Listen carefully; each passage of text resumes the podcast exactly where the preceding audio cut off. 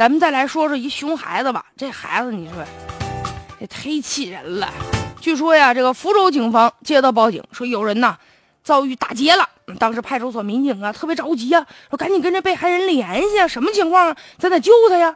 结果呢，一打电话。报警电话，哎，这个电话就断，要不就没人接。后来呢，这民警想方设法找到受害人了。后来呢，才知道，哎呦，原来是一熊孩子。怎么回事呢？说这小刚啊，是一小学生。中午放学的时候，同学呢就跟他两个人呢就打赌嘛，说你敢不敢打幺幺零？孩子为了证明自己胆大，就当着这个同学的面啊，就开始这打幺幺零，然后就说什么被打劫了，又说自己就是劫匪，呃，要求拿一千万放在小区门口。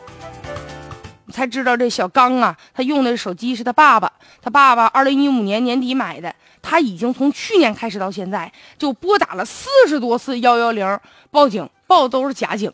现在这孩子确实啊，回家可能啊要挨揍啊。但是报假警啊，这确实是非常严重的一种违法行为。根据《治安管理处罚法》，散布谣言呐、谎报险情啊、警情这种行为是要拘留、要罚款的。当然了，由于小刚还是个未成年人，是个孩子，所以说承担不了全部的责任。目前呢，警方也没有对他进行处罚，只是说让家长回去好好教育教育吧。但这个事儿说到底，责任还在于家长身上。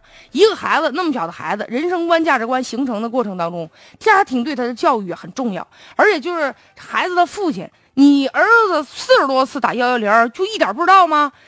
如果你把这手机给孩子了，可以。我也劝好多家长，有的人说了，那我他打电话我怎么知道？你不会调这个电话单子吗？现在在网络上，你只要输入电话号，他打过多少电话，那网络上一清二楚都能看着。所以家长并不是说我给你个手机，我要监视你，但最起码他在小学生啊，他在。这么小的孩子，家长是不是也适当的也应该进行干预啊？如果这孩子现在打幺幺零，打别的电话，那学坏了怎么办呢？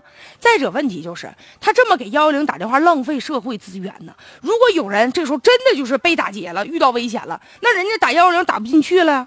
所以现在细想想啊，就这个熊孩子犯了这个错，背后家长、学校、社会可能都要承担一定的责任。再者就是什么呢？现在咱来说说报假警这个事儿，这几年呢层出不穷。呃，你比如说去年七月份，曾经就有这么一个男的吗，无聊无聊，他打幺幺零打了一千多次啊。还有呢，就有人说报警说，哎呀不好啦，有人跳河了。当时这警察呢也是找了这个医院的、派出所的、消防的、巡警四股力量啊，两辆车十七个人呢，到不同的地方去救援。结果后来发现是一条假消息，你说气不气人吧？再者呀，其实大家应该有这样的意识，就幺幺零不是说你想打就打的，不能在那逗壳子，在那闲的无聊找民警聊天唠嗑去了。幺幺零啊，那是大家伙的，那是政府开设的免费的特服的一个电话，是非常有限的一种社会公共资源呢。如果恶意的骚扰或者是蓄意的破坏，那都是对别人的生命财产安全呢，那是不负责任的呀。但是其实呢，就是这种打电话骚扰这种事儿的非常的多。所以说，现在应该宣传到位啊，让大家伙意识到这个事儿的严重性。与此同时啊，就他打完电话就拉倒了，一点不处罚，啊那下回他不还打吗？所以咱们得想方设法就维护幺幺零的严肃性。